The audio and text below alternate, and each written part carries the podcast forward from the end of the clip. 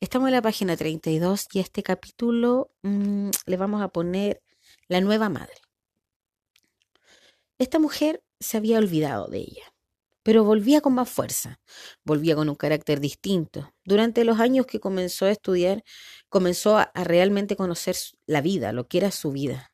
Ya su hijo estaba sano, nunca más se enfermó. Esto la hizo más independiente de lo normal, le dio un respiro y empezó a vivir el día a día con sus actividades de antes, como las plazas, ir a las tocatas, los círculos de freestyle. Comenzaron a salir ideas para hacer discos, colaboraciones. Comenzó de nuevo a pasarlo bien, asumida en su realidad de sola con su hijo ya con 18. Era todo más simple. No sintió a flor, a, piel, a flor de piel esa discriminación y cuando ésta se hacía presente, su carácter salía a flote y empezó a desarrollar una actividad para contestar e ir al choque. Comenzó a salir. Sus hormonas se dispararon. Era una mujer grande que trabajaba, tenía un hijo, estudiaba una carrera y tenía un talento. La decepción amorosa que vivió con el embarazo traumático le dio la coraza para no acercarse a los hombres durante un buen tiempo. Aún no conocía el poder de la conquista. Solo quería ser joven, quería tener un poco de libertad, la cual ya no existía, siempre con la preocupación de que alguien la esperaba y que más encima, si ella no estaba, nadie consolaría los llantos de ese niño que la esperaba. Con el alcohol varias veces se olvidó de su situación. Desaparecía toda la noche, llegando justo a tiempo antes del reto de la mamá, que era con la quien vivía. Pasaba castigada dos, tres semanas y salía la siguiente prometiendo que no volvería a pasar. Pero se portó muy mal. Y fue peor cuando conoció un grupo de mujeres que cada vez se fue masificando.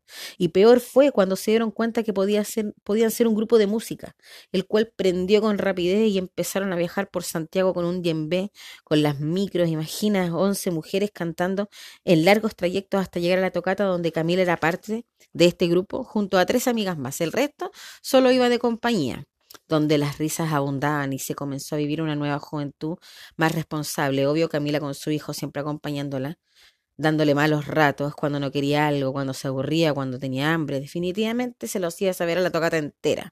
Todas intentaban calmarlo con sentido. Era el hijo de todas. En el movimiento hip hop no había muchos niños, ya eran todos jóvenes y el alcohol roncaba, rondada igual que la marihuana. No eran espacios para niñas. Pero como la madre era parte del movimiento, ¿qué hacía con el hijo? Si era madre sola, dime, ¿qué hacía? Obvio llevarlo.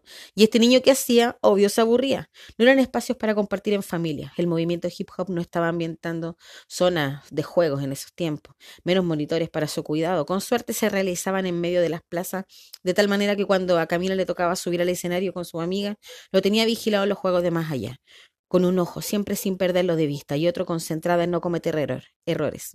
Así se basó la carrera musical underground de estas amigas del barrio que empezaban a disfrutar de un cierto reconocimiento de sus pares.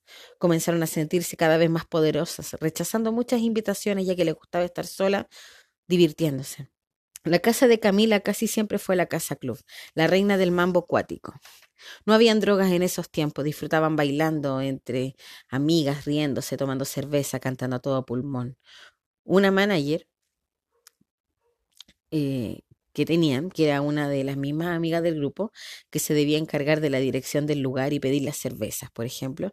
El problema es que ella pedía las cervezas y se las tomaba y al final eh, no se sabía nunca dónde se iba a cantar.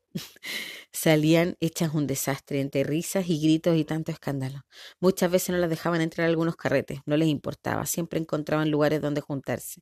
Camila vivía con sus padres en ese tiempo y cuando le iban a buscar la madre gritaba desde adentro que no estaba, que se cansaran de buscarla, que tenía un hijo, que no podía andar en la calle. Las amigas iban a buscarla igual, diciéndole tía, le juro que se entra temprano y esa misma amiga a las tres de la mañana diciéndole cómo te vaya a ir, weón, así ya te castigaron, filo, y así pasaba otras semanas castigaba y después iba otra amiga a pedirle permiso y así sucesivamente, al final siempre lo pasaron bien. Luego de quebrarse Camila por completo, luego de ser humillada y de perder todo para empezar a hacerse cargo de un hijo, trabajaba obligada para tener dinero, para traer dinero a la casa tratar de hacer lo correcto. Sentía un impulso atrevido de conocer, experimentar, sentía que tenía una voz que buscaba una salida.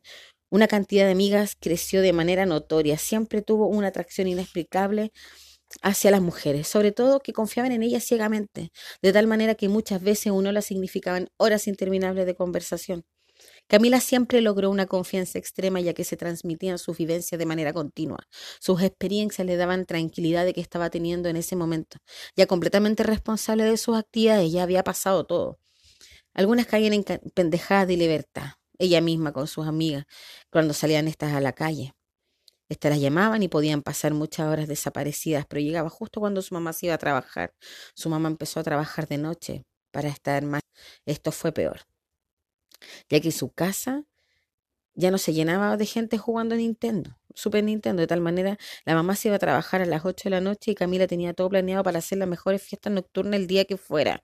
Y terminaban a las 5 de la mañana y comenzaban a ordenar todo. Muchas veces el aseo quedó mejor hecho un día cualquiera de fiesta, ya que todos ayudaban a limpiar. La mamá de Camila pasó varios, veces, varios meses sin darse cuenta, hasta que por una pelea amorosa de una de las amigas enojada con su pololo comenzó a golpear bien, la, bien, bien fuerte la puerta para que le abrieran y que con la música tan fuerte no lograban escuchar que estaba alguien afuera. Los vecinos enojados salieron de sus casas y retaron a toda la fiesta diciéndoles que le contarían lo que hacíamos a la mamá de Camila y que no dejaran que vuelva a pasar. Y así fue cuando la, la mamá de Camila volvía cansada del trabajo y los vecinos se abalanzaron a contarle detalles de lo que se vivía a diario cuando ella salía a trabajar.